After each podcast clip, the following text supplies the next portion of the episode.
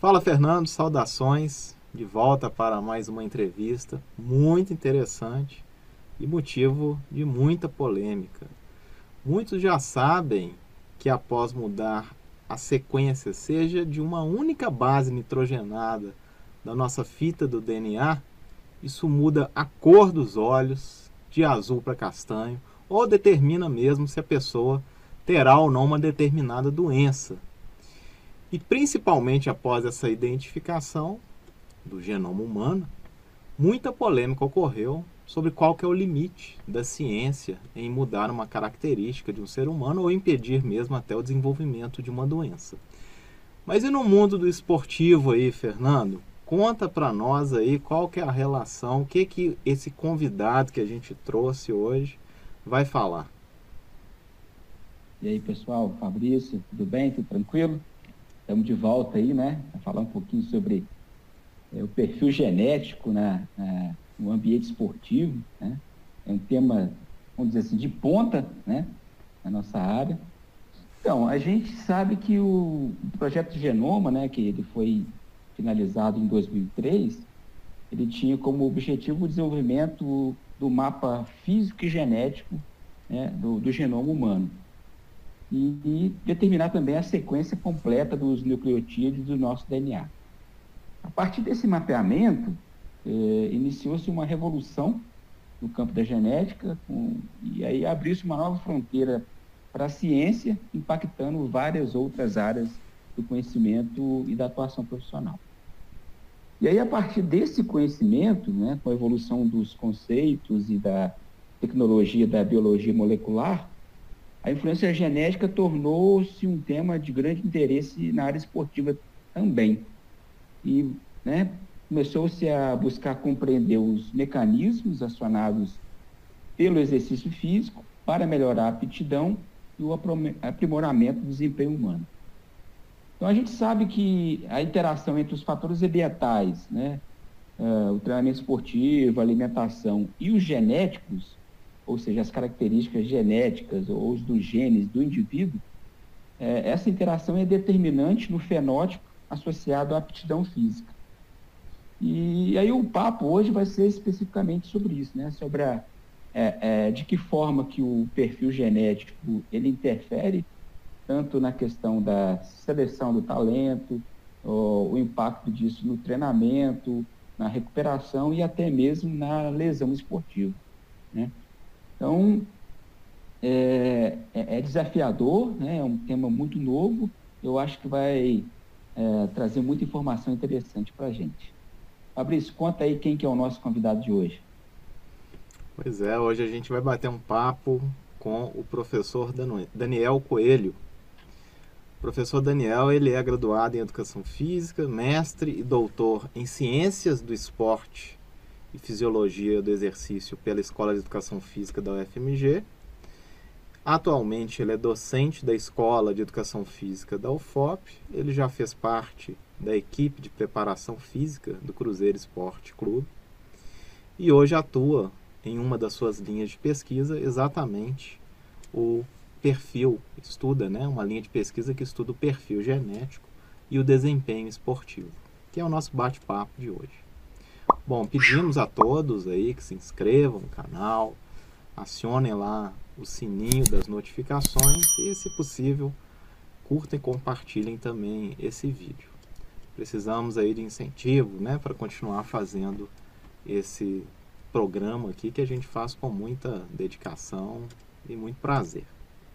Então, daqui a pouquinho, a gente já volta com o professor Daniel.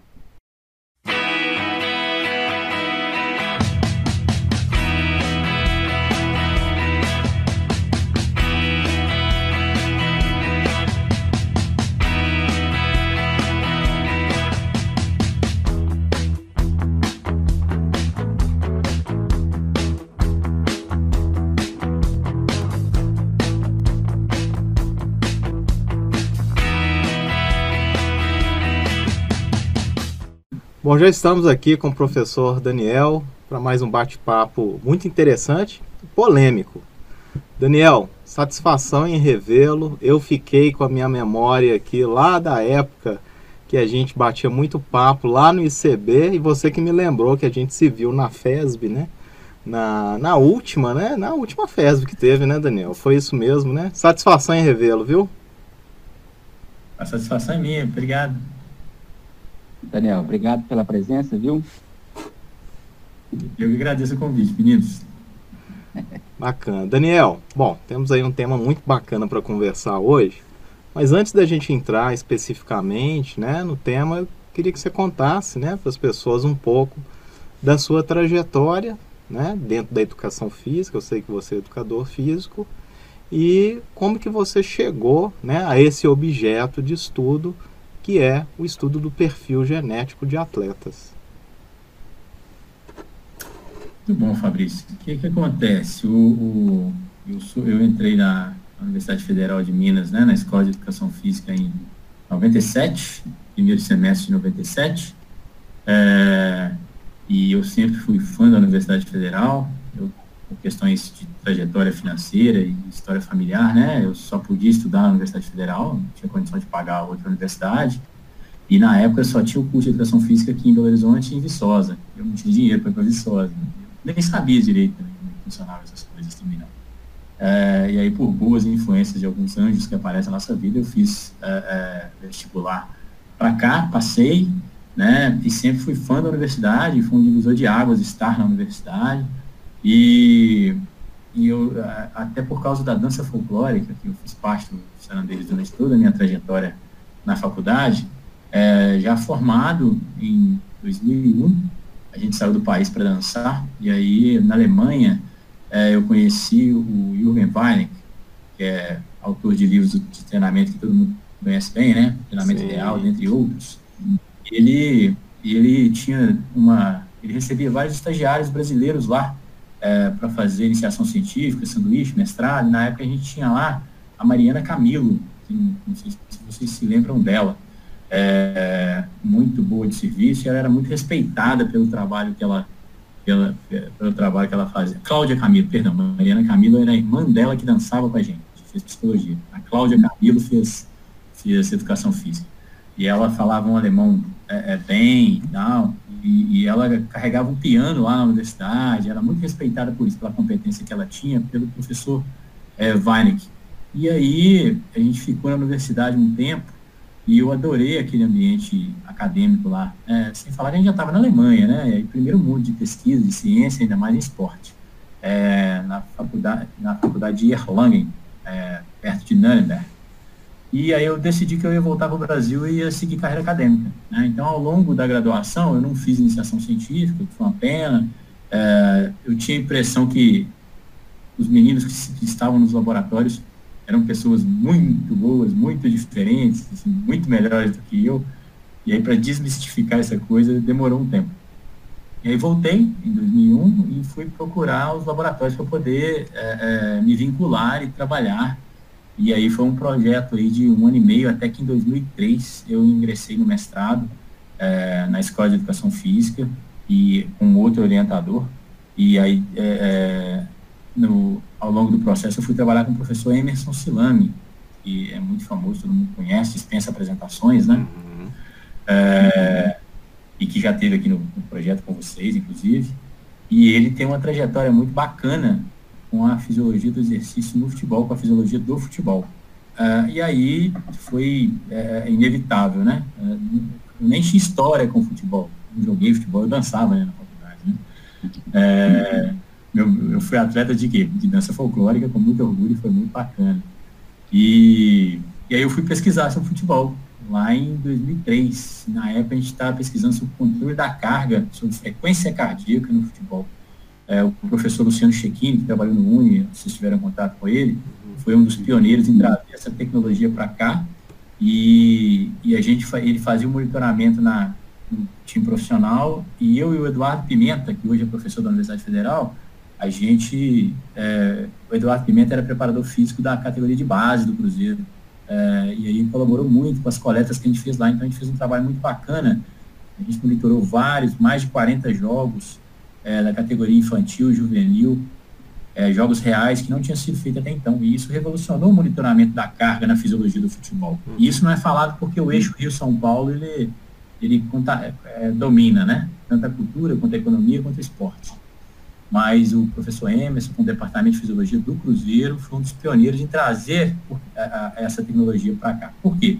Porque não se podia fazer, usar nenhuma, não se pode usar nenhum aparelho que ofereça risco ao adversário ou ao atleta então, o equipamento que veio não, não utilizava o monitor de pulso, era só a cinta. A gente monitorou vários jogos, publicamos aí, sem falsa modéstia, mais de 25 artigos na área.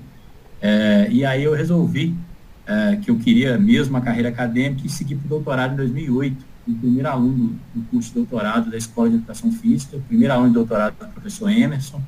É, e aí, para avançar mais nas pesquisas, né, a gente já vinha monitorando a carga já tinha um tempo, já era praxe lá no Cruzeiro e outros clubes também, né, com o Polar Team System.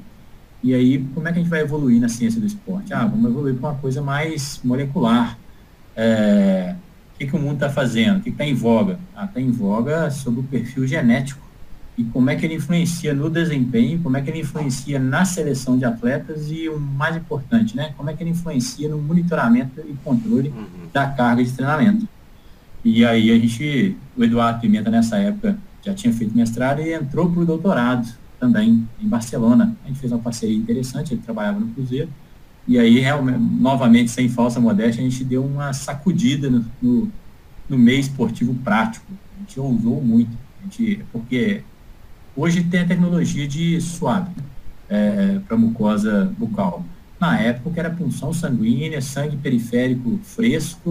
Uhum. Então a gente teve, é, é, funcionamos aí cerca de 400 atletas, desses 400 aí mais de 100 profissionais, a grande parte da categoria, a, a categoria de base do Cruzeiro, toda a gente fez perfil genético dela e levava, fizemos várias parcerias interessantes lá no ICB, no Laboratório de Genética Humana e Animal, que é especialista em genética de bois, a gente inseriu a professora Maria Raquel de Carvalho nas publicações com esporte. E, e o principal gene em voga na época, e até hoje ainda é, eram dois, né? Era o, o, o ACTN3, que codifica a alfa-actinina 3, e da enzima conversora de angiotensina, que é aquele mesmo lá que é, é, codifica a produção da enzima conversora de angiotensina do, do sistema é, enzima da, é, o sistema renina-angiotensina. Aldosterona. Isso. Exatamente. Aquele mesmo lá, que interfere lá. E, inclusive, ele tem relação direta com esse mecanismo. É, só que avalia o genótipo, né? o fenótipo, né? Uhum. o indivíduo tem o gene. A gente avalia o fenótipo, que é como é que ele se manifesta no esporte. Sim. Também na saúde, mas aqui a gente vai falar de esporte. Isso. E aí foi essa trajetória que chegou até esse estudo, né? Que é uma lacuna no esporte. Hoje é, hoje é praxe, ainda não é praxe porque é mais, um pouco mais complexo, mas já se faz perfil genético de é, atletas de futebol para poder sugerir é, é, recuperação, é, carga de treinamento. Seleção de atletas é uma coisa mais polêmica, a gente vai falar daqui a pouco se houver pergunta. Vamos ver. Ah, tem, com certeza. Daniel, é, assim, um dos objetivos do canal aqui é atingir os estudantes né, de graduação e pós-graduação, mas a gente também quer atingir o grande público que se interessa por, por esporte, por saúde. Aí eu pedi para você dar, dar, um passo atrás, assim, é, para explicar para a gente assim, o que, que, é o perfil genético, o que, que a gente está falando, né, o que, que é polimorfismo, né, existe uma diferença de polimorfismo para mutação, né? Quando você uhum. fala perfil genético, o que, é? O que a gente está está abordando. Muito bom. O que acontece? O, o, por definição, né, se eu não estiver muito equivocado aqui, o polimorfismo é aquela, aquela alteração do gene em relação à maior frequência que ocorre na natureza. Então, é, no caso do ACTN3, que a gente vai comentar daqui a pouquinho, é, você tem um, um, um genótipo que é mais frequente. Uma variação menos frequente seria um polimorfismo. E normalmente ela implica em alguma alteração, não necessariamente é, numa patologia, não. Tá? É, e aí a gente tem lá né, um, uma fita de DNA do pai, uma fita de DNA da mãe, então a gente tem duas fitas de DNA. Então a gente pode apresentar um, qualquer gene, pode ser o gene, o gene para emagrecimento, o gene para cor do olho, para cor da pele, para pressão alta. A gente tem aí é, o projeto Genoma, se eu não estiver muito enganado, codificou lá em 2000 que a gente tem cerca de 10 mil genes né, para produzir proteína. Então, tudo, toda a constituição corporal ela é proteína. É, e elas são é, produzidas através da codificação lá no núcleo, que vai fazer o, o, o RNA mensageiro, que vai lá para o citosol para fazer essas proteínas. Beleza. É, como a gente tem duas fitas, a gente tem dois genes. Então, a gente pode ter os dois genes iguaizinhos, e a gente pode ser homozigoto, a gente pode ter um deles diferente e ser heterozigoto. E se a gente for recessivo, a gente pode ser homozigoto recessivo. Uhum. É, uhum. Vou dar uma adiantada rápida aqui, que no caso do ACTN3, e aí tem diferenças em nomenclaturas muito específicas da genética. Eu nem me arriscaria a, a entrar nessa temática não para não, não cometer nenhuma gafe é, da básica, né, da teoria básica, né? Mas é, os genes eles têm diferentes codificações dependendo da, do sistema utilizado. No caso do, do ACTN3, a gente tem lá é, a letra R para o indivíduo que vai produzir a alfa-actinina 3 e a letra X para o indivíduo que tem o alelo, tem dois alelos, né, do pai e da mãe, é, que não vai produzir a alfa-actinina 3, ele vai produzir a alfa-actinina 2. É, o sujeito ele pode ter as duas fitas R, vai ser RR, ele pode ser RX, vai ser heterozigoto dominante, porque o R é dominante, ou ele pode ser XX, que vai ser homozigoto é, excessivo. E aí, como é que se interessa para o grande público, né? Todo, esse é um dos genes. Uhum. Ele tem uma localização específica no, em um dos nossos 23 cromossomos. Não vou falar aqui qual que é o exon específico, porque não, não importa nem, que é muito técnico mas a gente pode buscar qualquer um dos genes é, no genoma humano.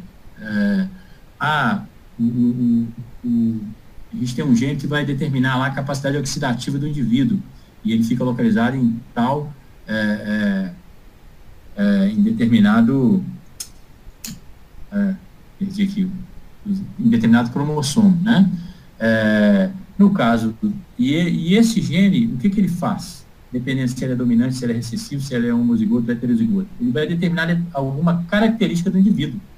É, no caso da enzima conversora de angiotensina, que é outro gene que acho que a gente vai comentar dele aqui daqui a pouquinho, se o indivíduo tem é, uma determinada sequência de proteínas no seu DNA, ele produz muita enzima conversora de angiotensina.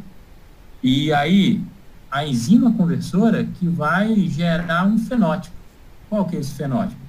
Ele vai causar muita vasoconstrição, pouca é, degradação de bradicinina, de, de bradicinina, e isso vai causar vasoconstrição periférica, vai aumentar a pressão arterial. Beleza, o fenótipo do indivíduo é aumento de pressão arterial. Uhum. Então, o indivíduo que tem esse fenótipo, esse genótipo, ele tem tendência à pressão arterial.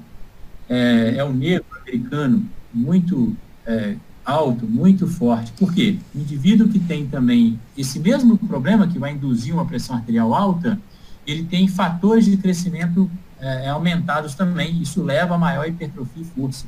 Então, se o, su o sujeito nasceu com esse traço genético e o fenótipo que ele vai ter vai depender da interação, é a teoria da biologia, né? A interação que ele tem com o meio. Então, se ele se alimenta de determinada maneira, se ele se movimenta de determinada maneira, se ele treina, é, se ele se comporta de determinada maneira, aquele traço genético vai colaborar ou não com a saúde dele. No caso da enzima conversor de angiotensina, o indivíduo que, é, nesse caso a gente chama de deletado, tá? A, a, sequência genética que ele tem, ela é menor. Então ele tem uma, ele tem uma, é, uma parte deletada. E aí é, isso vai codificar uma maior produção de enzima conversora de angiotensina. E o que, que ela faz? Aquele mecanismo que eu comentei anteriormente lá, que vai atuar no sistema renina-angiotensina-aldosterona, que, é, por natureza, regula a pressão arterial de maneira fisiológica. Mas o indivíduo que tem esse traço genético, é, ele tem o fenótipo de é, maior pressão arterial naturalmente. Se ele colabora com a sua saúde, ele vai ter um perfil positivo em matéria de força é, e potência. Ele tem maior tendência à hipertrofia. É, se ele não colabora com a, com a, com a natureza, né, com o seu fenótipo, né, se ele leva uma vida desregrada, se ele cons, consome de álcool, é, gorduras, sal, é, sedentarismo, ele tende a os males da síndrome metabólica, e dentre um deles é o aumento da pressão arterial sistêmica, que leva a vários problemas que a gente, que é um outro assunto. Beleza, eu estava falando sobre é, o gene da enzima conversor de angiotensina e o que, que é o seu genótipo e o que, que vai ser o seu fenótipo. Uhum. Né? Para cada gene, para o gene do diabetes, para o gene é, da hipercolesterolemia, a gente tem essa, essa mesma teoria. Essa mesma teoria. O, o indivíduo nasceu com o gene, é, nasceu com aquela característica, heterozigoto, homozigoto, dominante ou recessivo. Como é que fica a interação com o meio? Como é que ele colabora com o meio? Dependente de como é que ele colabora, ele vai ter determinada manifestação. No caso do esporte, eu já adiantei aqui que o, o negro, jogador de futebol americano, alto, forte, é porque o fenótipo dele foi ser jogador de futebol americano. Se ele teve um irmão gêmeo que ao invés de fazer esporte, futebol americano, ele era sedentário, se alimentava mal, ele é aquele indivíduo que vai ter comorbidades. Tá? Então, não sei se, se esclarecia sobre é, como é que o perfil genético interfere na vida das pessoas. Então, o sujeito tem um genótipo e ele vai ter um fenótipo que vai depender dele. Né? Como é que ele vai é, é, conduzir esse genótipo aí. Tem uma outra coisa aí que eu acho que é bacana para a população saber também, que é assim, ó, ah, mas o sujeito nasceu com o gene do diabetes, ele vai ter diabetes necessariamente? Não, aí tem uma outra, além dele poder colaborar com o seu, é, com o seu fenótipo, a gente ainda consegue silenciar alguns genes, que a gente chama de é, acetilação, metilação, né? Uhum. Muito, então, o sujeito tem bons hábitos é, de vida, ele consegue silenciar determinados genes que não necessariamente vão ser repassados para os seus descendentes, não. Então, filhos de pessoas que têm genes ruins, se, se essas pessoas tiveram bons hábitos, não necessariamente os seus herdeiros vão ter é, é, esses genes tão manifestados assim, não. Então não é uma herança maldita também não, mas é uma coisa a se é, a prestar atenção também, tá? Então, é. basicamente, o perfil genético, assim, esse é o perfil genético geral.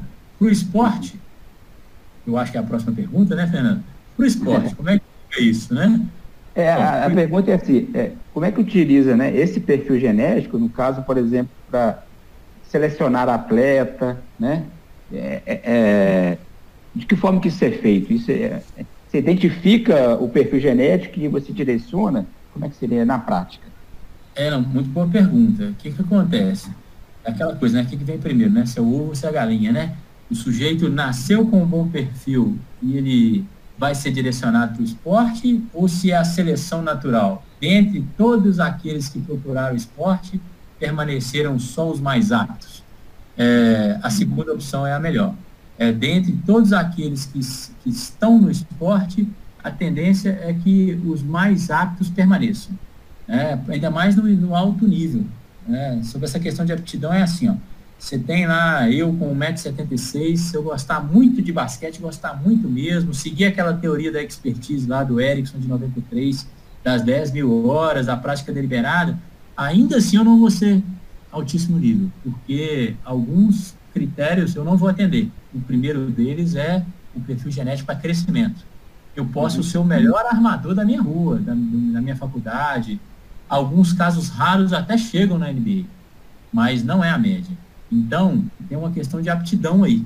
É, é, os que estão lá no meio, alguns vão, vão serão excluídos. Por quê? Porque eles não têm esse perfil.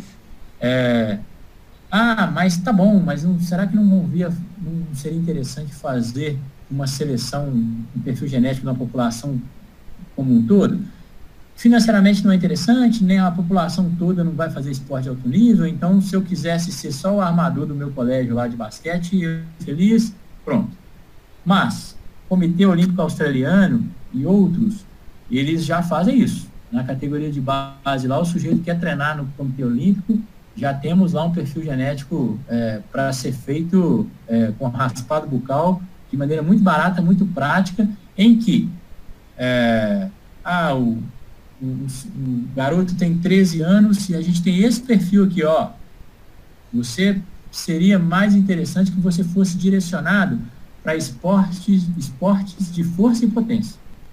Para esportes de resistência, você não vai fazer sucesso. Então, com a gente aqui, você não vai ser, a gente não vai bancar seu treinamento com isso.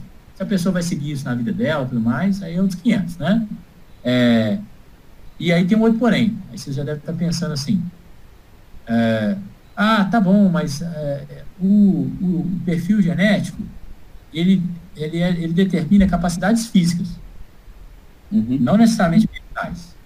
E grande parte do sucesso no esporte tem a ver com capacidades mentais, cognitivas, né?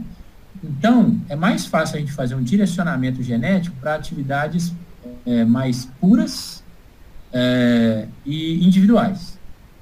Tipo, o atletismo. O atletismo, o indivíduo de 100 metros rasos. Atividade muito pura de força e potência. Uhum. Um, é, o perfil genético é bem determinado. Agora, o sujeito vai correr maratona, resistência. O perfil genético também é bem, bem, bem esclarecido. Agora, por causa do futebol, daqui a pouco a gente vai falar sobre ele, é. você tem um perfil misto De, de aceleração, de frenagem de longa duração, em que um perfil misto é muito interessante. É muito bom o sujeito ser muito forte? É, mas se ele não tiver o mínimo de resistência. E tem um outro porém também. É, Para o esporte, a gente tem 10 mil genes humanos. Desses 10 mil genes, é, lá em 2009, cerca de 240 somente eram relacionados ao desempenho esportivo. Como eu falei, a gente tem gene para tudo. Gene para uhum. tipo de cabelo e tudo mais. Cor do olho. Aí, a gente tinha lá só cerca de 240. Vou dar um exemplo aqui. Você tem um gene lá para estrutura de tendão, estrutura de colágeno. É, o sujeito tem duas fitas, dois alelos, né? É, seria interessante que ele tivesse as duas fitas para produzir um colágeno de maior resistência. Então, ele tem maior é, resistência de tendões, então ele vai lesionar menos. Ele pode ser um saltador de triplo, um triplista é, de maior sucesso. Por quê? Porque aquela capacidade aí ela vai ser melhor. O sujeito tem determinado gene que é, codifica a capacidade oxidativa mitocondrial. É, a gente tem um número de genes é, só mitocondriais. É, ele tem esse gene é, com um perfil muito favorável para uma produção mitocondrial e capacidade oxidativa da maquinaria oxidativa é, da matriz muito potente. Então, esse sujeito tem uma capacidade, é, ele tem um perfil para é, baixo percentual de gordura, porque ele vai ter um alto é, consumo de energia, metabolismo basal e alta produção de ATP via oxidativa. Esse sujeito é um uhum. maratonista, é, um forte candidato à maratona, né? Então, é assim que funciona. Desses 240 genes, o sujeito não vai ter os 240 voltados para a força, ou os 240 voltados para a potência. Ele vai ter alguns mais proeminentes, mais relacionados a determinada capacidade. Então, se eu tenho um, um gene muito voltado para força e potência, e o sujeito só tem que fazer força e potência, que é o caso de um tipo de 100 metros, 200 metros, e ele tem toda a trajetória do atleta que a gente já conhece, né? É, do, de, ele tem maior aptidão para estar lá. E aí tem um uhum. estudo inverso. É assim, ó.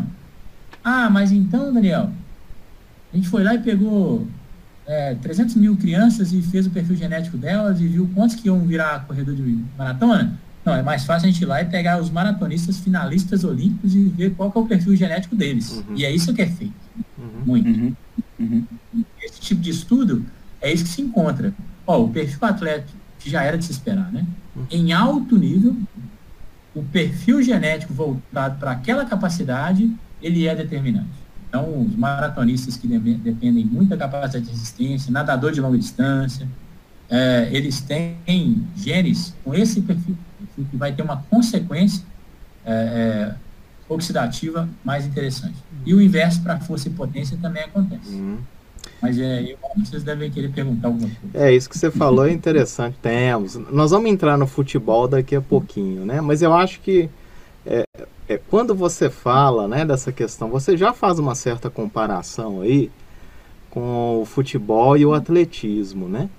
E pensando no atletismo, como você disse, né, com o esporte é, individual, é, eu acho que a gente pode dizer que o, o perfil genético do sujeito, por exemplo, se ele tem um perfil genético para explosão, velocidade, ele tem uma grande chance de ser um campeão na prova de 100 metros rasos. Agora, se um jogador de futebol tem esse perfil de explosão e de velocidade, correr mais não significa que, por exemplo, o atacante vai fazer mais gol. Ou seja, tem um monte de outra coisa né, nos esportes coletivos que, obviamente, vão acabar interferindo né, nessa, nesse desempenho esportivo do sujeito. Né? Agora, é, é, voltando também um pouquinho antes, eu li é, seus trabalhos né, sobre. Você falou bem aí né, da, do, da enzima conversora de angiotensina, né, mas você tem bastante trabalhos né, com a CTN3, é isso? A CTN3. Uhum. E aí, é, me corrija aí se eu estiver errado, né? Mas a gente pode falar que o ACTN3 é um gene dentre os 10 mil genes que existem, que ele é responsável, ou um dos responsáveis, por instruir o corpo no que diz respeito à produção de fibras musculares é, é essa característica do ACTN3 é que é marcante para a diferenciação, por exemplo, dos tipos de fibra muscular, fibra tipo 1, tipo 2, qual que é o papel desse, desse gene específico, né, o ACTN3 aí, pensando no desempenho esportivo e pensando que esse gene ele está diretamente relacionado aí ao desenvolvimento muscular. Como é, como é que funciona esse gene? Muito bom, Fabrício, muito boa pergunta. O que acontece? Aí vamos falar especificamente do A73, né? Assim, o, o, o, o, projeto Genoma determinou que a gente tem cerca de 10 mil genes, desses 10 mil, é, cerca de 240 é, estão relacionados ao desempenho esportivo, o fenótipo esportivo, né? Falou sobre tipos de fenótipo lá atrás, né? É, desses 240, um dos mais proeminentes, um dos, um dos mais estudados é o ACTN3. O ACTN3, ele codifica a produção de uma proteína que é a alfa-quitinina 3. A gente tem alfa-quitinina 1, 2, 3 e 4. É, e a alfa-quitinina 3, ela é responsável pela ancoragem é, lá na linha Z muscular. Né? Então, a, a linha Z é o ponto de é, é, de desencadeamento de todas as tensões. Então, quando a gente tem lá as, é, a teoria do, do, é, é, do, deslizamento, né, do filamento grosso sobre o filamento fino, fazendo força um sobre o outro, quem está no meio desse cabo de guerra é a linha Z. Uhum. Né? Então, por isso que o maior número de microlesões é na linha Z, né? que é a teoria das microlesões e, e, e reparação e hipertrofia. É, o, o, a alfa-actinina 3, ela possibilita a tolerância de maiores tensões. Né? Então, um indivíduo que tem é, o perfil genético favorável para a produção da alfa-actinina 3, é, ao invés da alfa-actinina 2, ele tolera maiores tensões. Então, para a mesma força, ele toleraria mais, mais tensão, a mesma sobrecarga. Tá? Então, essa aqui é a teoria. É, tem alguns alguns aspectos enzimáticos que também são discutidos. Né? A alternativa, o polimorfismo, que eu expliquei anteriormente, é o sujeito que não produz A3 e produz A2, que é o indivíduo X, o alelo X. Quando ele é XX, ele é homozigoto recessivo, ele não tem alfa-actinina 3, ele tem A2 na linha Z. Então, a tolerância à tração, ela é menor, uhum. né? Mas não é nada assim também, a criptonita do, do super-homem também, não, né? Mas é, um, é uma cereja do bolo, claro. que quando você vai fazer um montante, principalmente no alto nível, ela é determinante. Tá bom? Beleza. Esse é o mecanismo. Como eu te falei, todos os genes eles têm um mecanismo. Pode ser lá de força de tendão, de capacidade oxidativa, pode ser de sistema de pressão arterial, é, e dentre vários, que vão interferir lá no desempenho esportivo. Nesse caso, ele é relacionado à força, onde você tem a alfa-actinina 3, que é o genótipo R é, que é o alelo R, que ele pode ser RR ou RX, uhum. mas ele produz muito na proteína 3, tá? É, se esse indivíduo ele vai ter maior é, ganho no treinamento de hipertrofia, isso ainda não é bem, de, bem determinado. A gente está até testando isso em humanos, principalmente. Se ele vai é, ter maior é, microtrauma muscular, maior dano muscular, maior estresse muscular, por, por, vários marcadores que a gente já conhece, podem ser hormonais, por é, interleucinas inflamatórias. A gente também está testando isso, a gente tem alguns resultados que disseram que, no futebol, o indivíduo que é, tem o perfil para força e potência, ele tinha mais marcadores de estresse muscular. E qual foi a nossa teoria? Porque como o jogo de futebol é absoluto, é cobra comendo cobra, não tem ninguém administrando ali a menor intensidade, quem pode mais vai correr mais e vai correr mais rápido. Quem pode menos vai ficar para trás, literalmente. É, em frações de segundo. Então é o tempo todo o melhor, o menos, o, o pior correndo atrás do melhor. Então o esforço é máximo. Então a gente entendeu que, como o sujeito era muito apto fisicamente, ele se envolvia mais em atividade de força e potência por isso ele microlesionava mais para o mesmo jogo. Então, ele padronizava o jogo de futebol. 45, mais acréscimos.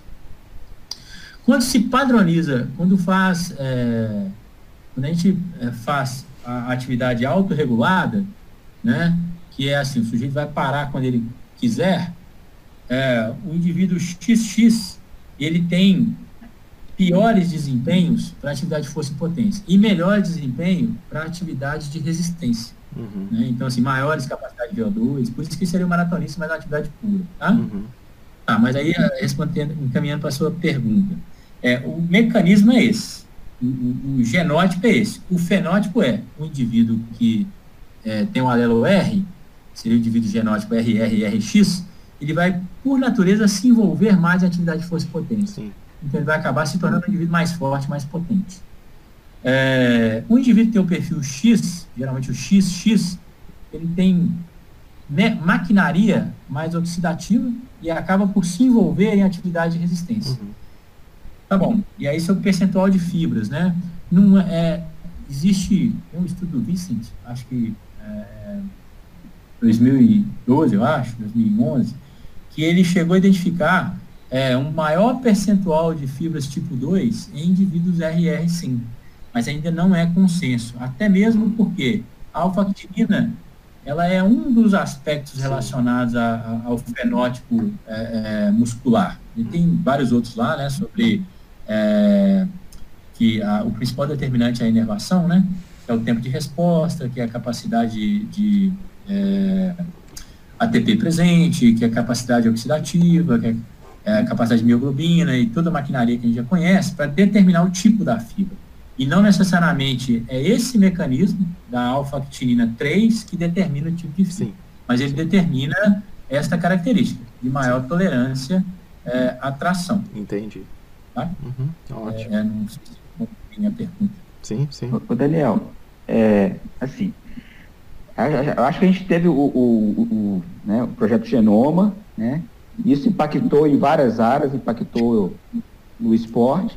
Eu acho que a gente né, não sei se você concorda, a gente ainda está na ponta do iceberg, né? A gente está no processo ainda muito inicial de conhecimento de, dessa área, né? Você citou vários trabalhos aí, é, alguns trabalhos que você vai, disponibilizou para a gente, né? É, você tem uma amostra grande, mas a gente está no nível da pesquisa, né? A gente está falando no nível da pesquisa. Até que ponto isso é, é realidade, por exemplo, no futebol ou no esporte? As equipes no Brasil hoje, elas fazem isso é, no cotidiano, é, cara chega para a equipe, é feita essa análise? Na prática mesmo, como é que isso está acontecendo? Entendi. Ô, Fernando, não, a notícia não é boa, não. Se, é, lá para, se fosse lá nos nossos estudos de monitoramento, lá de 2003, né, quando a gente começou, a notícia era melhor. A, a transferência, a aplicabilidade para a população em geral e para os esportes menos favorecidos financeiramente, ela era maior, de monitorar a frequência cardíaca de alguma maneira. Tá? Uhum. É, e determinar a recuperação. Para o perfil genético, ele é o alto nível. Então, ele é a cereja do bolo. Ele é interessante assim.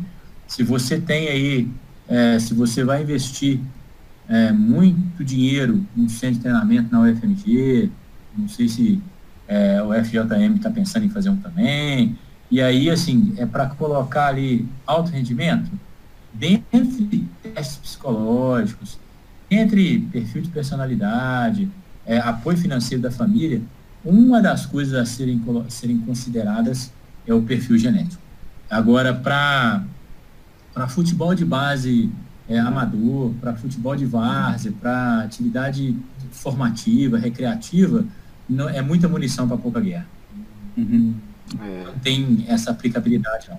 Eu acho que o recado para a população em geral, os esportistas recreacionais, para o profissional de educação física que tem, é, que trabalha com formação, eu acho que o, o, o recado ele, ele é assim, ó. Vamos, vamos, formular aqui, ó. É que é, aqueles que querem muito, que buscam muito, né, que seguem os primeiros passos lá, de fazer a fase de adesão de maneira mais lúdica, mais recreativa, tendo bons professores, né, de ter apoio dos pais, de ter acesso a, a meio de treinamento, em determinado momento da, da trajetória, né, lá por volta dos 13, 14 anos, eu acho que vale o investimento. Hoje já tem testes comerciais, vai tudo para a China, né? Você consegue é. comprar um. Você consegue comprar um. Fica mais barato você mandar para a China e fazer análise lá do que fazer análise aqui. No Brasil. É, eu, vi que tem alguns, eu vi que tem alguns sites, né? Você, você pode comprar esse, eu não sei Exato. até que ponto isso estava disponível para a população. Por exemplo, né? um, uma, um menino tem 14, 15 anos, é tenista, né? Aí a família quer investir, por exemplo. Estou imaginando uma possibilidade. Sim, nesse caso, sim. É, o menino com 13, 14 anos e ele tem boa aptidão, muito interesse, quer investir, vale a pena os pais saberem disso sim, porque é, às vezes eles podem estar nadando contra a corrente, né? É, você vai, o, o pai é corredor, os, os pais são corredores e, e, gostaria muito que o menino fosse corredor, mas o perfil do menino não é para corredor. É, então, não, isso acontece. É, mas, quanto alto nível, o, o, o, quanto alto nível não vale a pena. Ô Daniel, deixa eu pôr lenha na fogueira então. Pode pôr? Estamos aí para isso, né?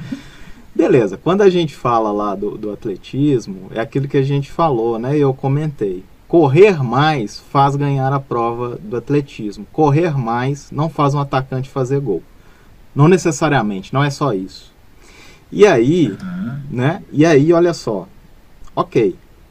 Você tem a possibilidade, você falou a questão aí de, por exemplo, futebol amador. Fazer esse tipo de teste para futebol amador talvez não faça sentido nenhum. Mas, se a gente olhar hoje o mercado do futebol e o dinheiro que o mercado do futebol gira, é, a joia, né, a cereja do bolo para mim está na divisão de base. É aquele menino que vai ser vendido para a Europa e que vai fazer o caixa do clube. Enfim, a gente sabe hoje que mirar a categoria de base é uma estratégia interessante para um clube de futebol estruturado. Beleza. E aí, como que você é, é, é, vê né, é, é, essa possibilidade? Eu acredito que isso ainda, como você mesmo já falou, eu acho que isso não é realidade ainda, né? Mas pensando lá na categoria de base, como é que ficaria é, um teste de perfil genético numa categoria de base no futebol? E tendo em vista né, que o esporte coletivo, né, e principalmente o futebol, existe um fator ambiental, é, de treinamento tático, psicológico, técnico, que ultrapassam talvez um pouco essa coisa do perfil genético. E aí eu fico me perguntando o seguinte: a, a, a, presença cada vez maior da detecção do perfil genético de atletas, e aí trazendo para o futebol, você não acha que isso também pode ser um, um, um tiro no pé né? Ou seja, você acaba com uma carreira de um, um, um jogador de futebol, é, por exemplo, que seria né, é, brilhante ali no futuro por conta né, de, de, de, de, testes genéticos. Né? Não sei se você entendeu a discussão aí. Né? Perfeitamente. Né? Não, é, é, entendi. E, ela, é, e essa mesma discussão pode caminhar em diferentes direções e todas estão muito pano para manga, tá?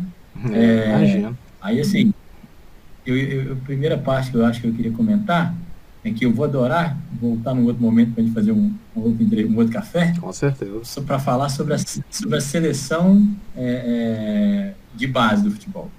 Isso aí dá 40, 50 minutos de, de bate-papo, pelo menos aí. Para falar sobre a seleção de base do futebol. A seleção por si só. O processo de seleção. Aquela peneirada que a gente sempre ouviu falar, nós, né? Que, na, na nossa faixa etária aqui, ela não existe mais é, os meninos são bem observados, bem checados pelos clubes bons, tá? Depois da Lei Pelé e com, a, com o advento do celular, internet, não existe descobrir talento, existe direcionar e lapidar. Não existe descobrir, isso não existe mais. Mas assim, o, o, ritual, o processo e as etapas vai ser um prazer voltar no outro momento para falar. Bacana. Mas, porque dá um pano para manga isso aí. É, eu, eu, trabalhava é, é, na base, né? Quando eu fui funcionário do Cruzeiro Esporte Clube, eu era funcionário da base, né? Na época que eu fui cotado para a fisiologia do, do, do, principal, aí fui selecionado Eduardo com muito mérito, né, e aí eu segui carreira acadêmica, e aí ele continua lá no profissional, está lá até hoje, com muitos méritos até. É, então essa parte da base eu ia adorar falar dela, sobre a seleção, que é muito polêmica. Mas sobre a questão da exclusão, o perfil genético e a base. É, um dos nossos estudos é, do, do meu doutorado foi, a gente não conseguiu fazer, quem não conseguia fazer tudo mesmo, o acompanhamento, lá do sub-13 até o sub-20, que seriam aí sete anos de acompanhamento e o doutorado acaba em quatro, né? E, e as pesquisas duraram dois. Não ia dar. Apesar que, de como a gente tem esses dados até hoje, até talvez desse para rastrear. E se a gente animar aí, quem sabe a gente pode até voltar lá e rastrear, porque o, o indivíduo que virou jogador de futebol, ele está no BID. Não dá para saber. O que não virou, não está no BID em qualquer uma das categorias, das séries A, B, Sim. C ou D, está no BID. Não dá para saber quem virou. Mas na época não dava. Então o que a gente fez? A gente quis fazer a frequência dos genótipos do ACTN3 em diferentes categorias. Então a gente mediu uhum. é, desses 450 atletas aí, vários da categoria sub-13, vários da sub-14, vários da sub-17, do, do sub-15, vários do sub-17 e vários do sub-20 e do profissional também. Né? E o que, que a gente comparou? O que, que a gente identificou, é, é, Fabrício e Gripe? Que ao longo dos anos, o perfil XX, que é o que a gente considera menos apto para força e potência, diminuía a frequência. E que aumentava a frequência do indivíduo RX, que é um indivíduo que a gente considera misto. Ele é forte e resistente. Hum que é uma característica primordial do futebol. O futebol, quando a gente vai dar lá a primeira aula na disciplina futebol, né? É, quando a gente vai falar de perfil de atividade, assim, futebol é aeróbio ou anaeróbio? Ele é aeróbio pela sua longa duração, mas a, o que determina o desempenho no futebol são as inserções anaeróbias. É um tiro de 20, 30 metros, é uma, um de 40 centímetros, é uma dividida, é, que demanda força, potência, frenagem, mudança de direção e muita exigência muscular. Então, o indivíduo tem que ser forte, potente e também resistente. Então, a gente identificou isso, tá? É, sobre o perfil genético, viu? É, que a, a, frequência do RX, ela aumentava com o tempo. Uhum. É, e do XX diminuía. Beleza. Ah, tá bom. Mas, Daniel, é, você não respondeu a minha pergunta ainda. A gente vai fazer perfil genético na base, vamos poder desper talvez desperdiçar talentos? Você está correto. Não, não se faz. Pode se fazer, mas não se faz com esse intuito. Por quê? Porque o futebol, ele é polivalente, ele tem fatores cognitivos muito... Com certeza. O indivíduo que não entende linha de impedimento, que ele não tem a capacidade cognitiva de entender linhas de impedimento, é, que é o, o, que a gente chama lá de conhecimento processual e declarativo, né? O indivíduo que não entende sistema tático, o indivíduo que não entende é, é, é, mudança de sistema tático, que não consegue é, fazer leitura do quadro tático na beira do campo desde os 13, 14 anos, com os nossos meninos de 13, 14 anos, quando eu era preparador físico, Marcelo Vilhena, que vocês devem conhecer também, é, professor, foi professor da PUC até pouco tempo, hoje ele é coordenador de base de futebol, está no Vitória hoje, é da Bahia, doutor em ciência do esporte também. É, a gente palestrava para os meninos no PowerPoint explicando o sistema tático, e os meninos, o que não entendia, não ia durar. Já tava é uma seleção natural. Sim. Então a gente tem uma seleção natural cognitiva aí sobre os meninos. Mas tentando responder sua pergunta, né? É, o sujeito que tinha, que corre mais, que é mais forte, não necessariamente ele faz mais. Não necessariamente, mas ele tem que ter a força e a resistência necessárias para isso. Uhum. Ele tem que ter a capacidade cognitiva para ter entendimento tático necessários. É, se esse indivíduo chegou em categorias de base é, importantes, sub-17, que é o juvenil, né, sub-20, então nem se fala que já tinha condições de jogar no profissional, mas ainda é da categoria júnior, se ele tem capacidades técnicas e táticas mínimas para fazer parte de um clube, ele é um indivíduo a ser preservado. Uhum. E aí entra a outra questão polêmica e aplicabilidade do perfil genético. Se, eu, se o indivíduo é bom tecnicamente, bom taticamente, então ele é bom cognitivamente, é, se eu não estragar, eu já estou ajudando muito. Como é que eu não vou estragar a preparação desse atleta? Com o conhecimento genético. É, se eu sei que ele tem perfil para resistência, ele já é um lutador de estar ali, uhum. porque demanda muita força e potência. Uhum. É, eu vou administrar as mesmas cargas de treinamento para esse indivíduo? Já vou adiantar que não deveria. É, ele vai ter o mesmo período de recuperação pós-jogo, tendo em vista que o jogo é o mesmo. Não tem como eu controlar o jogo. Uhum. Não, não é para ser eu controlar o jogo. O jogo é máximo para todo mundo. É, então, o indivíduo XX, ele tem menor capacidade de força e potência, se ele tiver que acompanhar os colegas dele, ele vai sofrer muito. Uhum. Então ele tem que recuperar mais tempo. O que você está dizendo é, que é, basicamente então, assim, esse perfil ele pode não ser decisivo, mas ele pode auxiliar no planejamento, tanto de treino quanto de recuperação desse atleta.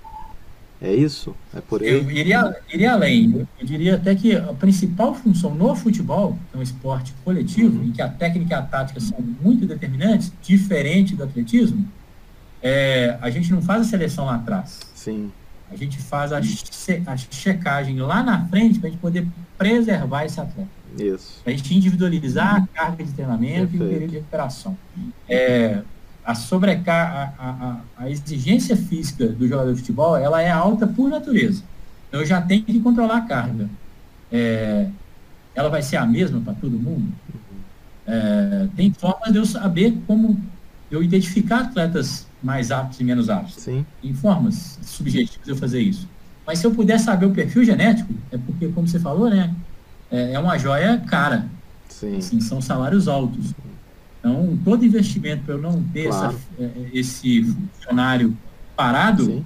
ele é barato. Muito barato. Então, assim, tentando sumarizar. É, no caso do futebol, não deveria se fazer a seleção genética lá atrás. E sim a avaliação genética lá na frente para eu poder monitorar Sim. esse atleta e individualizar esse atleta. De acompanhamento mesmo. Podia até, né? é, podia até te dar um exemplo aqui, ó, eu não vou citar o nome por questões éticas, né? Tinha um atleta é, que ele tinha recém subido da base para o time principal é, é, do Cruzeiro e ele não tinha o perfil genético favorável. Ele não tinha. Né? Mas ele sempre foi é, é, um jogador muito cotado pelos técnicos da base, até que ele foi permanecendo, permanecendo e se tornou jogador profissional. Hoje ele é, não sei se agora ele já se aposentou, é porque não ia ter vida longa mesmo, mas ele figurou no time principal do, do, do Cruzeiro, foi vendido para outros times, fez carreira boa, fez carreira boa. Ele não era um atleta de ataque ou de defesa, era um, um jogador de meio campo. É, então, ou seja, ele não era primordialmente de força e velocidade mesmo, que são fatores muito determinantes. Mas qual era o aspecto principal dele? É, mesmo não tendo o melhor perfil genético. É porque ele cumpria bem é, mais de uma função. Então, se ele precisava jogar de lateral, ele jogava. Se ele precisava jogar de meio campo, ele jogava. Se ele precisava jogar de armador, ele jogava.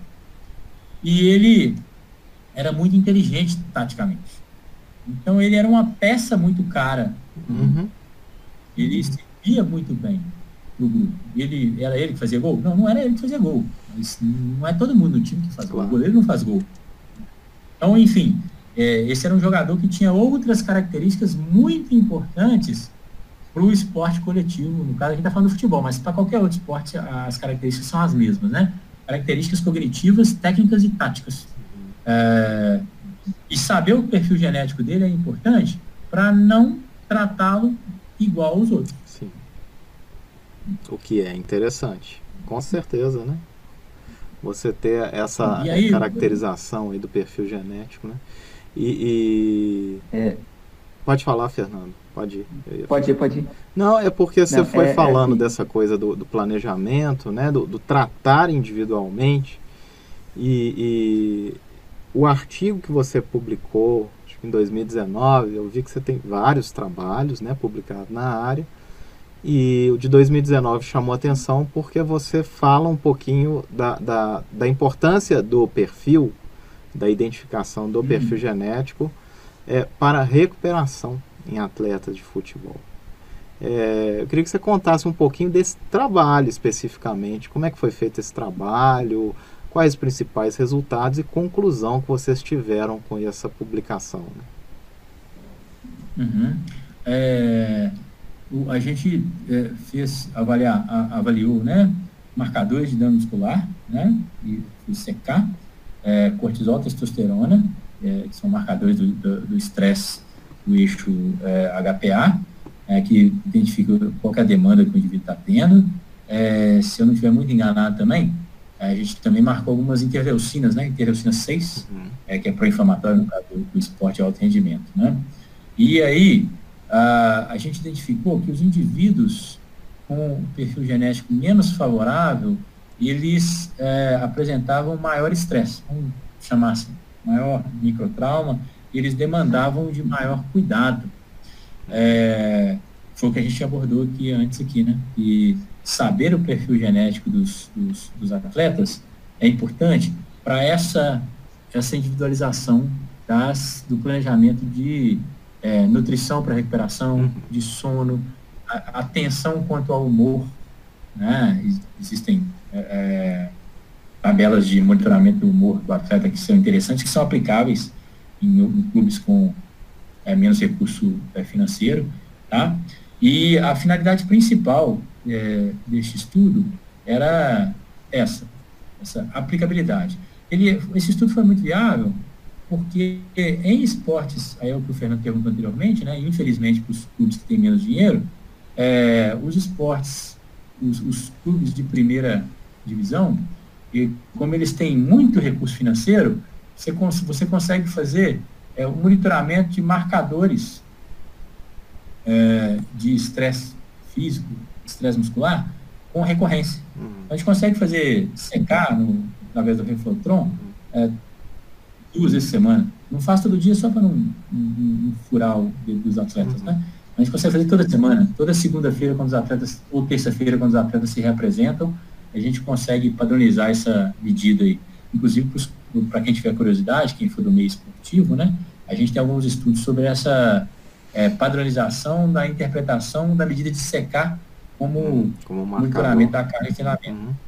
É, aí, aí, tem estudos nossos lá só sobre secar e futebol, com algumas metodologias de, de, de estudo, tá? Mas basicamente foi isso. O, esse estudo, é, ele veio coroar, né, essa metodologia aí de é, qual é a forma de utilização do, do, perfil genético, no caso aqui, para a 73. A gente poderia ter outros genes. Uhum. Vou até comentar uma coisinha que tá, tá mais na prática agora, porque já se sabe, marcar mais de um gene quando a gente vai avaliar genes relacionados ao desempenho, eles checam, ó, tem cinco, seis genes é, relacionados à força e potência. E a gente vê lá numa amostra é, o, quanto por cento tem cinco genes, quanto por cento tem uhum. quatro genes, não, quatro genótipos, quanto por cento tem três genótipos. Porque sabe-se que quanto maior a combinação dos genótipos, maior a aptidão. Sim. Não, não sei se Bacana, sim. Daniel, é, eu achei muito legal você falou assim da questão da, de preservar, né? Você identifica um, um talento, né, uma joia, vamos dizer assim, e é possível você utilizar essa informação para preservar né, é, é, é, é, essa joia, né? E aí você comenta também em algum dos seus trabalhos sobre a questão sobre a lesão esportiva. É, existe um perfil genético mais propenso né, é, para a lesão, vamos dizer assim. Fulano de tal, eu identifiquei que ele tem tal perfil, então ele tem mais propensão à lesão e eu vou preservar mais é, é esse, esse atleta. A ideia é essa? O, o, o essa ideia ela também existe, tá? É, e aí, o que, que acontece? É, o, o, grande problema é porque a, a, as, as, variáveis é, é, inter, que interferem são muitas, né? São muitas. E aí a cereja, né? Aí, uma delas é o, o, perfil genético de um gene ou, o outro gene que a gente pode considerar aí. Né? O, o problema é que assim, o pré-lesão, no monitoramento da carga de treinamento em geral, mas no futebol principalmente, ele, a gente tem alguns parâmetros que nos dizem mais sobre eles. Tá? É, se eu tenho, assim, ó, se eu tenho um jogador que, hoje em dia, com o advento do, do GPS, né, a gente consegue saber muito mais coisas sobre o perfil de deslocamento do atleta dentro de campo. Então, se ele tem um determinado padrão de número de sprints, e esse padrão em determinado, em dois ou três jogos ele diminuiu, ó, já é um fator é, a chamar atenção. Eu con controlo também os minutos jogados, ele está jogando muitos minutos em relação aos colegas dele. Ele treinou de todos os nossos jogos. É, os times de ponta ainda tem outro, outros fatores de análise que é o que eu vou comentar aqui agora. Ele tem um exame de termografia. A gente faz o departamento de fisiologia ele faz é, uma foto termográfica lá de membro inferior de todos os atletas com regularidade. E aí a termografia acusou lá um determinado desequilíbrio de, de, de temperatura. Bom, então são muitos indicadores de que esse atleta é, poderia ter um só, tá? Poderia ter um fator só para poder acender a luz amarela. É, só secar, ele tem uma concentração de secar muito aumentada, é, digamos assim. É, qualquer um desses fatores não é ser conservador se o departamento de fisiologia conversa com o departamento médico, que conversa com o departamento de preparação física para falar assim, eu acho que determinado atleta deveria descansar. Uhum. Tá? Então, é, só o perfil genético ele, ele não é tão agudo. Ele é mais, como é que eu vou dizer? Ele é mais geral. Ele está mais no planejamento. É, porque, às vezes, eu tenho um determinado atleta que ele tem um perfil muito bom, ele tem perfil próprio de força e potência, e, e ele vem de um histórico de muitos jogos. Ele vem de um histórico de jogos, às vezes, que ele foi muito acionado, e que ele realmente teve, teve uma outra questão aí das lesões, que elas são multifatoriais, que é a questão do trauma. Né? Às vezes ele teve uma sequência de traumas muito grande. E um desses outros fatores que eu te falei, eles vão ser mais interessantes para monitorar a pré-lesão. Só aumento de temperatura, só aumento de secar, a própria queixa do atleta, o número de, de jogos que ele participou ao longo do ano, é, mesmo tendo o perfil genético mais favorável, ele pode ser um candidato mais forte para lesão do que um indivíduo que não tem o perfil genético. Uhum. Porque a lesão especificamente, ela é muito multifatorial. Ainda mais no futebol. Ainda mais no futebol que você tem, é, pela história do futebol, né? É um jogo de invasão, um jogo de contato, de é, é, campos similares, né? De ataque e de defesa. É, é, e daí a beleza e o, e o desafio de fazer a preparação física no futebol, tá? Então, assim, o, é muito falar que um determinado perfil genético ele vai predispor a mais lesão? Sim, ele vai. Só que são tantos fatores a serem controlados, fatores tranquilos de serem uhum. controlados, que isso não quer dizer necessariamente que aquele indivíduo vai sofrer mais lesão. É, eu pensei muito assim, a gente tem vários casos assim, né, de o atleta desponta, ele, ele é considerado como um talento né, diferenciado, e na carreira dele, essa carreira não deslancha porque ele tem uma série de lesões. Por mais que você controle esses fatores, ele apresenta várias lesões durante a carreira e não consegue um, vamos dizer assim, um destaque maior, né? Aí eu, eu pensei Muito nesse aspecto. muito corretamente. Mas uh, o, perfil genético, como é eu, eu comentei, como as lesões são multifatoriais, o perfil genético ele pode contribuir, mas ele é muito difícil de se identificar que ele é que é o responsável. Uhum. É, assim, é, é, a coisa é muito é, probabilística, talvez. Vou te dar um exemplo, né? Para a ascensão do atleta. Eu te falei que a, sobre a seleção, né, lá na base, dá um pano para manga, né? É um dos aspectos que dá pano para manga. Você tem uma, um dos atletas do sub-14, sub-14, sub-13. Sub-13 é a primeira categoria que é a loja, que tem time, que tem campeonato só para ela. Antes disso, tudo é escolinha, tá? Tudo é escolinha. Sub-13 treina cinco vezes por semana, quando não seis, e joga campeonato. Tem comissão técnica, que é um massagista, que é um preparador, que é um roupeiro, que é um preparador físico, que é um auxiliar técnico, que é um técnico, que é um preparador de goleiro, tá? Dos times grandes. Antes disso, tudo é escolinha, um professor só para fazer tudo, é muito impressionante. E aí esse, esse menino foi para foi selecionado. Por aquele motivo que eu falei que eu vou ter que voltar para falar depois, porque ele é mais extenso. Ele foi selecionado, ele entrou no clube.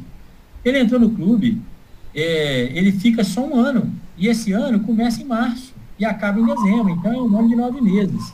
E aí, em determinado momento, ele aconteceu com o atleta popular. Ele teve uma lesão na falange distal. Quebrou a última parte do dedinho aqui. E não podia jogar. Ele ficou dois meses parado. Em dois meses parado, só fazendo preparação física, e os outros meninos treinando todo dia, tendo carga de treinamento técnico, tático e físico, a, a, a carga de aprendizado é muito grande. Então esse menino perde uma janela.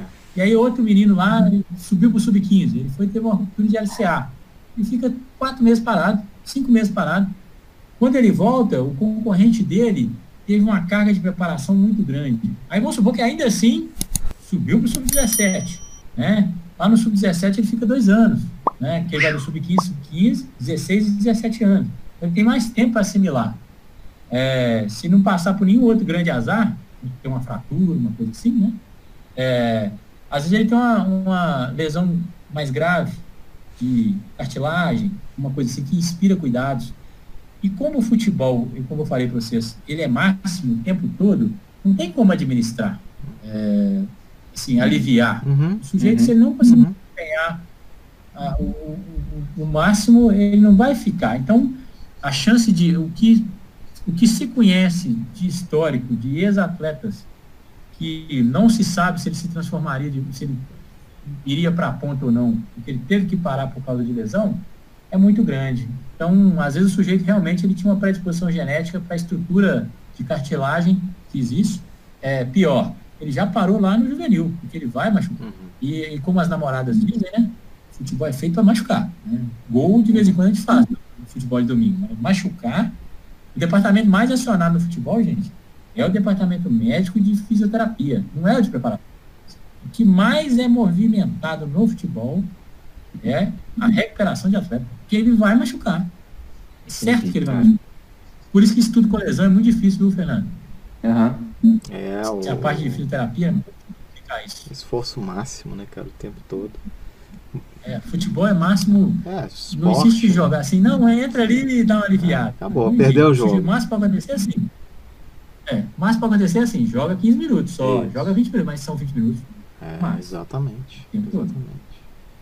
O, o, o, Daniel, a gente está indo mais para o final. É, eu queria perguntar para você, sim, passa rápido, né? Conversa boa, tema bom.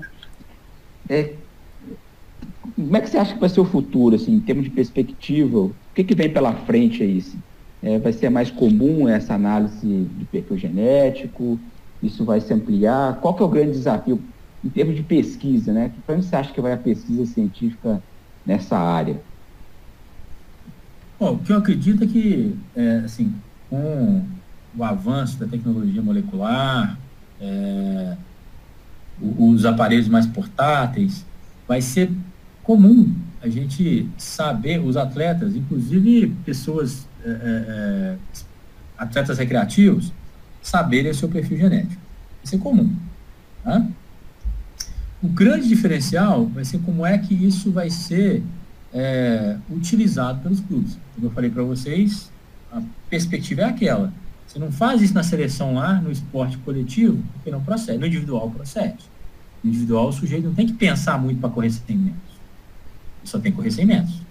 Agora, Exato. como o Fabrício colocou muito bem aí, né? só correr não faz gol. Né? E só atacar também não ganha o jogo, né? Tem que defender também. Então tem uma questão técnica e tática aí, tensa, muito tensa. Tá? Por mais que é, Cristiano Ronaldo tenha um perfil muito mais físico do que o Messi, ambos são atletas de alto rendimento. Ronaldinho Gaúcho era o que era, porque tinha um perfil pronto para o futebol. Força, potência e resistência. Além de muito, é, é, não vou usar a palavra talento não, porque ela não serve para nós, né? É, de muito conhecimento técnico, muito, muita habilidade técnica. Tá? Mas, enfim, como é que esse conhecimento genético, especificamente falando da parte genética, vai ser utilizado, é que são elas.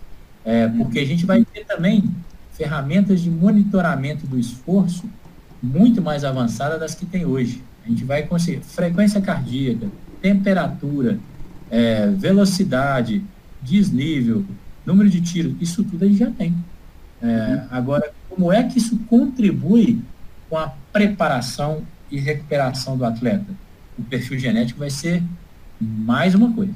Então, ou seja, vai facilitar, vai ser mais barato, vai ser mais fácil, Sim. vão ter mais genes, a interpretação vai estar mais fácil de ser feita. Que hoje eu consigo te dar um parecer aqui sobre é, dois genes que são os que eu estudo mais, a enzima conversora de angiotensina e do, do ACTL3, que é da alfa-actinina 3. Mas a gente, vão, a gente vai ter muito mais genes para poder discutir a serem utilizados no controle e na preparação dos atletas.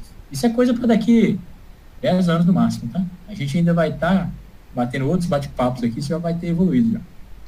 Então você acha que em termos de pesquisa, a gente vai ampliar é, o número de genes que serão é, pesquisados e a gente vai ter conhecimento sobre eles, né? A gente já, inclusive a gente, tá? Eu aqui, Hellis Mortal, né?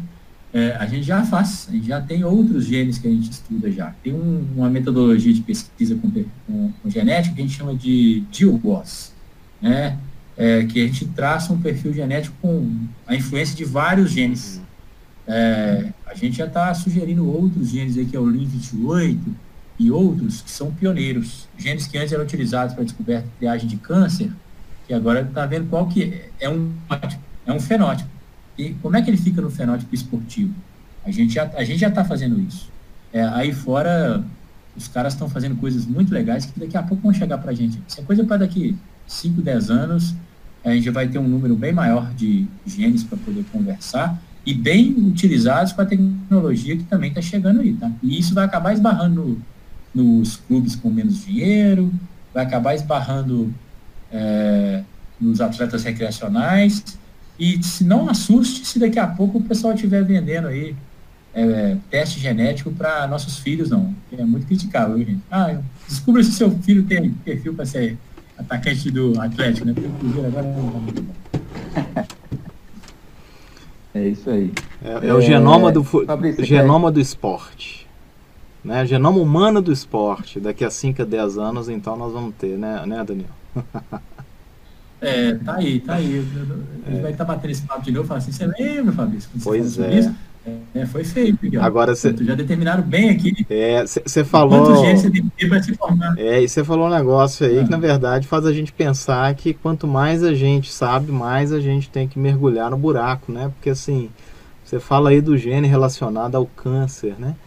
É, a gente está falando de gene dos esportes, mas aquele gene que determina uma outra condição que não tem nada a ver com o esporte também pode acabar influenciando ali né, no fenótipo esportivo. Ou seja, é, é, é, é tema para para nossas gerações aí, as próximas, né, ser discutido. É o, o caso do o caso do gene da, da ECA, né, da enzima conversora é. de ensina, é isso, né? É o gene relacionado à pressão é. alta, que dependendo do fenótipo que a pessoa tem, ele vai ter mais força e potência. Dependendo, ele vai ter pressão é. alta. E os males da pressão alta que a gente já. Se conhece. não me engano, Daniel, tem um cara que chama Montgomery, que ele tem algumas publicações. Eh, eu posso estar enganado, mas eu tenho quase certeza que ele faz o polimorfismo da ECA e voltado para o desempenho esportivo. Esse cara chama Montgomery. Eu lembro disso daí, ó, há muitos anos atrás. Né? Ou seja, eu acho que até Oi. já deve ter alguma coisa em relação a isso. Se não me falha a memória, é, é, Montgomery, esse cara ele publicou muita coisa de polimorfismo da ECA e relacionou isso a esporte. Eu posso estar enganado, tá? É. Mas Não, sobre, a, sobre a ECA, o, é que o enzima o do ACTN3 é um dos mais proeminentes. O outro mais proeminente é o da, da, da enzima conversora. Inclusive, ah, então é isso mesmo. Todas, as, É, todas as análises que a gente fez para a CTN3, a gente também fez para enzima conversora. Isso. Ah, perfeito. Então tá. Os artigos nossos. A gente fez frequência de frequência fenotípica, Sim. genotípica para a CTN3, a gente também fez da enzima conversora. a tá. gente Já fez pegando relação essa relação aí. Ok, entendi. É porque, é porque acaba que a mão de obra é a mesma, Sim, né? claro. Assim, você tá com material ali, né? É. É, inclusive, assim, para as pessoas que têm interesse em, em é, para os estudantes, profissionais que querem é, estudar sobre o assunto, ou pesquisar sobre o assunto, ou seguir carreira nesse assunto, né? Nos nossos laboratórios aí em Diamantino, em parceria com a gente na Ouro Preto, é, o- a análise é essa mesma. A gente vai lá, faz um swab ou um sangue periférico, extrai o DNA, Sim, faz uma PCR, daqui a pouco essa PCR vai estar por real time, sim. que só é mais caro, mas real time você faz É. rapidinho. E aí você descobriu um perfil genético aí de 50 ciclistas. Ué, vamos ver a resposta deles agora em relação ao desempenho, em relação a uma prova padronizada, em relação a qual- quais são os campeões, marcadores de dano. A, o, a receitinha é, é, de pesquisa, ela é, é bem tranquila. É, isso é Difícil interessante. você arrumar uma amostra cara. Assim, se vocês tiverem uma amostra cara, uma amostra bacana aí, corredor de alto nível, lutador de alto nível, é, para a gente poder pesquisar, a metodologia é basicamente essa. As parcerias estão Bacana. Na mesa aí. saber. Aqui na região tem bastante é, talentos, entre aspas. Ô, Daniel, é, assim, ficou alguma coisa que a gente não te perguntou, que você queria acrescentar, né? que Você acha importante deixar registrado aqui, né? Ó, assim, é, é, eu- eu- o que eu acho que é bacana é, mencionar, não, vocês abordaram super bem, porque como vocês não esperavam nada menos, né? porque Nós somos cientistas, né? A- a- o que desperta nossas curiosidades são essas mesmas. Ah, qual é a aplicabilidade de se saber o perfil genético? Mas o que exatamente que é o perfil genético como é que ele se relaciona com o esporte? Como é que isso afeta a população em geral? O que eu acho que, que, que é bacana ser falado é que é, para a população geral, assim, para a população, é, eu tenho uma filha, Marcos Fabrício tem uma menina, Uma Fabrício? menininha. Também? Isso. Menininha também. O Pedro eu não sei quem são se tem filhos ou, ou quais são. Mas aquela história assim, descubra o perfil genético do seu filho. Isso ainda não, não é legal. Assim, não funciona bem. É gastar dinheiro à toa. É. né? Gastar dinheiro à toa é, não está ainda. é, é, não serve bem, porque, como eu falei para vocês, é, para atividade recreacional, se o sujeito não tiver crescido, mas quiser muito jogar basquete, ele vai jogar. Não vai ser alto nível. E aí a gente vai fazer essa análise de alto nível em determinada idade, né? lá para os 14, 15 anos. Então, esses testes comerciais de perfil genético ainda não são totalmente aplicáveis. A população em geral não precisa gastar dinheiro com isso, não. Pode deixar se o menino seguir carreira esportiva, aí convém investir. Mas é, para os nossos filhos lá com 5, 6, 7 anos de idade, não precisa gastar dinheiro com isso, não, que é bobagem. Com certeza. É isso aí. É, acho que a gente ficaria aqui né, mais tempo ainda, muito tempo conversando sobre esse tema. Eu aprendi muito com você, viu, Daniel? Te agradecer muito aí. É, Isso aí. Porque assim, gente- eu, eu, eu nunca trabalhei né, com esse tema e assim, foi, foi super proveitoso para mim, né?